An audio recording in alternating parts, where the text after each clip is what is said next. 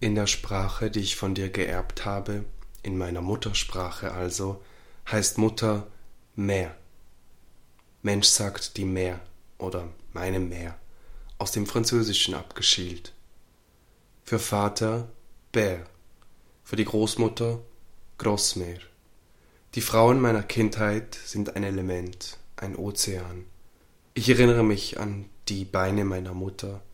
Ich erinnere mich daran, sie zu umarmen, an ihr hochzuschauen und zu sagen, du bist meine Meer.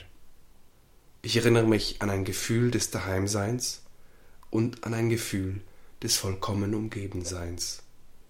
Die Liebe der Mähren war so groß, Mensch entkam ihr nicht, entkommt ihr nicht, Mensch schwimmt ein Leben lang, und aus den Meeren herauszukommen, um aus den Meeren herauszukommen.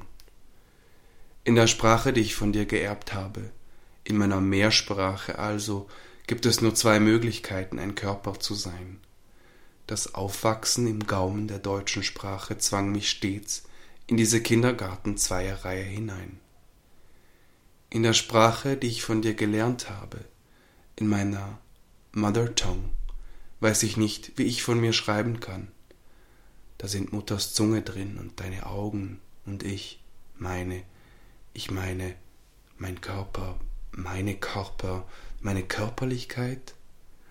Da ist dieses schreibende Ich und dann ist da das Kind, das ich war, das vor dem Zweierreihenzwang steht und noch hindurch muss. Und ich bin durchdrungen vom Kind, so wie der Mond in seiner Gänze von der Erde handlos gehalten wird, aber im Schreiben muss ich zwischen, zwischen uns unterscheiden, weil mich sonst die Kindheit, weil mich sonst der Kinderkörper, weil mich sonst die Flut aus Vergangenheit fortspült.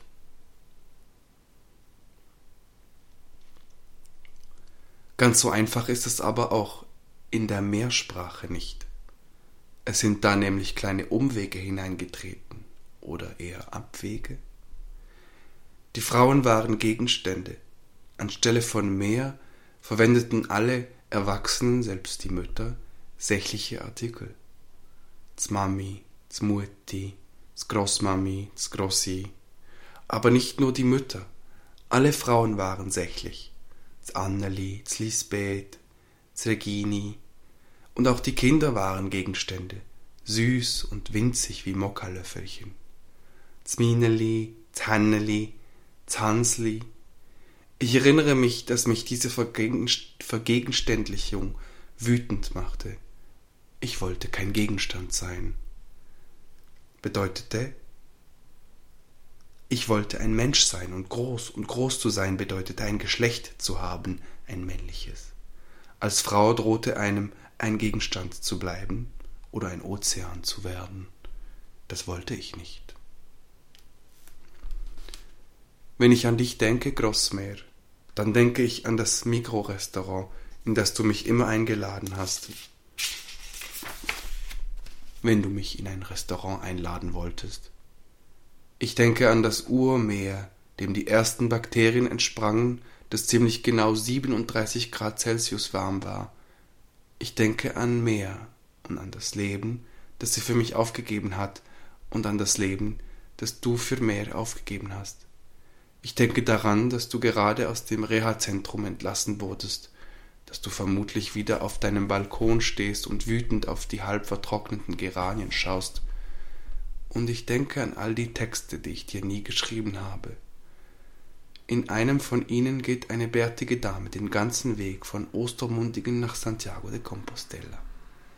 Auf halbem Weg trifft sie einen jungen Menschen, auch mit Bart, mit breiten Schultern, tiefer Stimme, Rock und Kajal, und sie sprechen über nichts, sie gehen schweigend nebeneinander in Richtung Meer, und zwischen ihnen treiben die Überbleibsel, das Schwemmgut, ihrer langen, im Halbdunkel liegenden Spuren.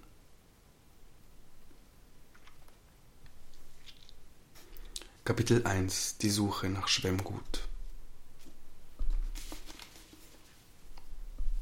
Großmeer, iss mich nicht.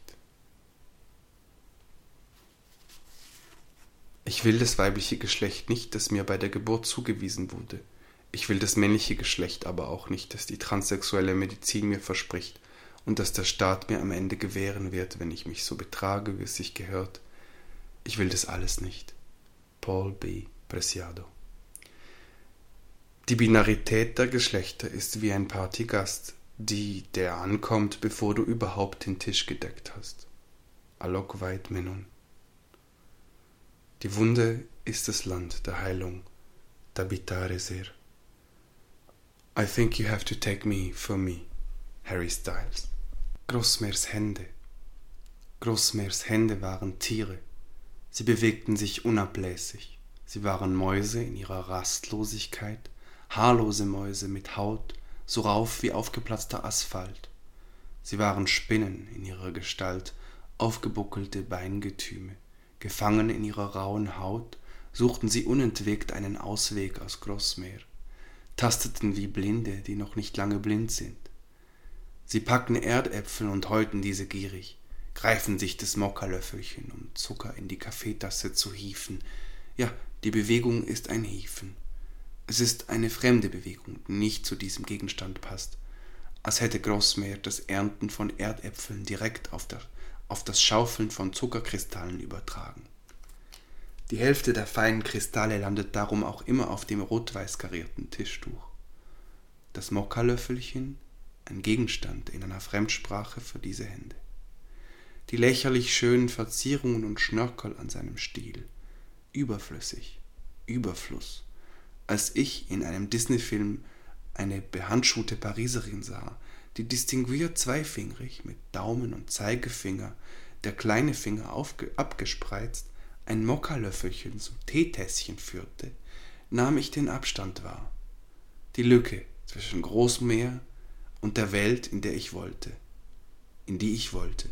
Großmeer grapschte sich das Mokkalöffelchen wie eine Schaufel mit der ganzen Faust. Sie, die arthritisch verdickten Gelenke erinnert mich, erinnerten mich immer an die verzauberten Dornenhecke im Disney-Film Dornröschen. Diese knorrigen Verdickungen, hundert Jahre Erstarrung. Ich erinnere mich daran, dass Grossmers Hände in mich hineinfassten. In meiner Erinnerung, in meiner Erinnerung sind Grossmers Hände so allein mit sich. Die eine greift ständig nach der anderen und dann krallt sich die andere die eine. Sie suchen ununterbrochen, suchen, suchen etwas zum Halten, packen meine Kinderbeine und Kinderarme und streicheln sie unbarmherzig. Ich erinnere mich nicht an meine Kinderbeine und Kinderarme. Ich erinnere mich nur an das Gefühl einer großen Rauheit und an das Wissen, dass ich hinhalten muss, das Großmeer das braucht.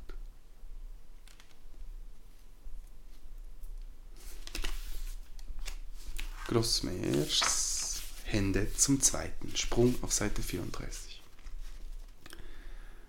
Als ich nun deine Hände wieder sah, Grossmeer, wie sie die Himbeeren pflückten, wie sie flink über die Stauden krabbelten, sah ich deine Hände auch wieder beim Stricken.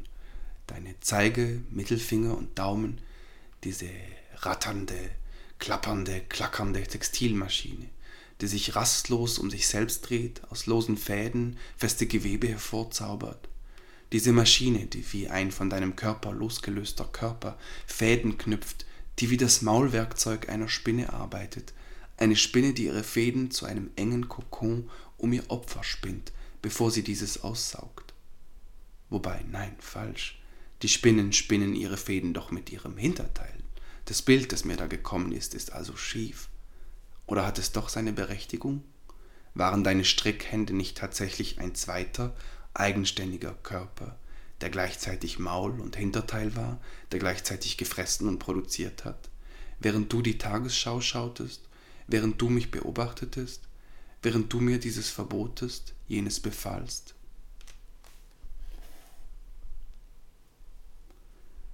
Gebannt hat mich dein Stricken, bestrickt, Zwinker, Zwinker, Subtilitätsalarm. Ich wollte unbedingt auch das Stricken lernen. Aber mehr wollte es nicht, konnte es nicht, sagte sie zumindest. Das ist so eine Mädchenscheiße. Während die Jungs Sport hatten, mussten wir stundenlang Strickmuster üben. Und während die Männer die Welt machten, Entscheidungen fällten und alles Wichtige, mussten die Frauen zu Hause sitzen und die Männerkleider flicken. Ich habe das Stricken sofort nach der Schule verlernt. Ich kann dir das nicht beibringen. Deshalb hast du, Grossmeer, mir das Stricken beigebracht. Ich sitze auf deinem Schoß, deine Arme halten mich, deine Hände umschließen meine Händchen, deine Finger ziehen, stülpen, knüpfen den Faden, er kommt von links und geht nach rechts. Ich spüre den Faden unter meinen Fingerkuppen durchfahren, und wie ich dir das schreibe, auf dem Computer schreibe, spüren meine Finger das Stricken. Sind sie ganz umgeben von deinen rohen, groben, harten Fingern, Spinnenbeinen, deinem Maulwerkzeug, deinen Hinter-, Vorder-, deinen Teilen, ich bin Teil von dir, im Stricken, im Schreiben, ohne Unterschied bin ich mit dir verbunden.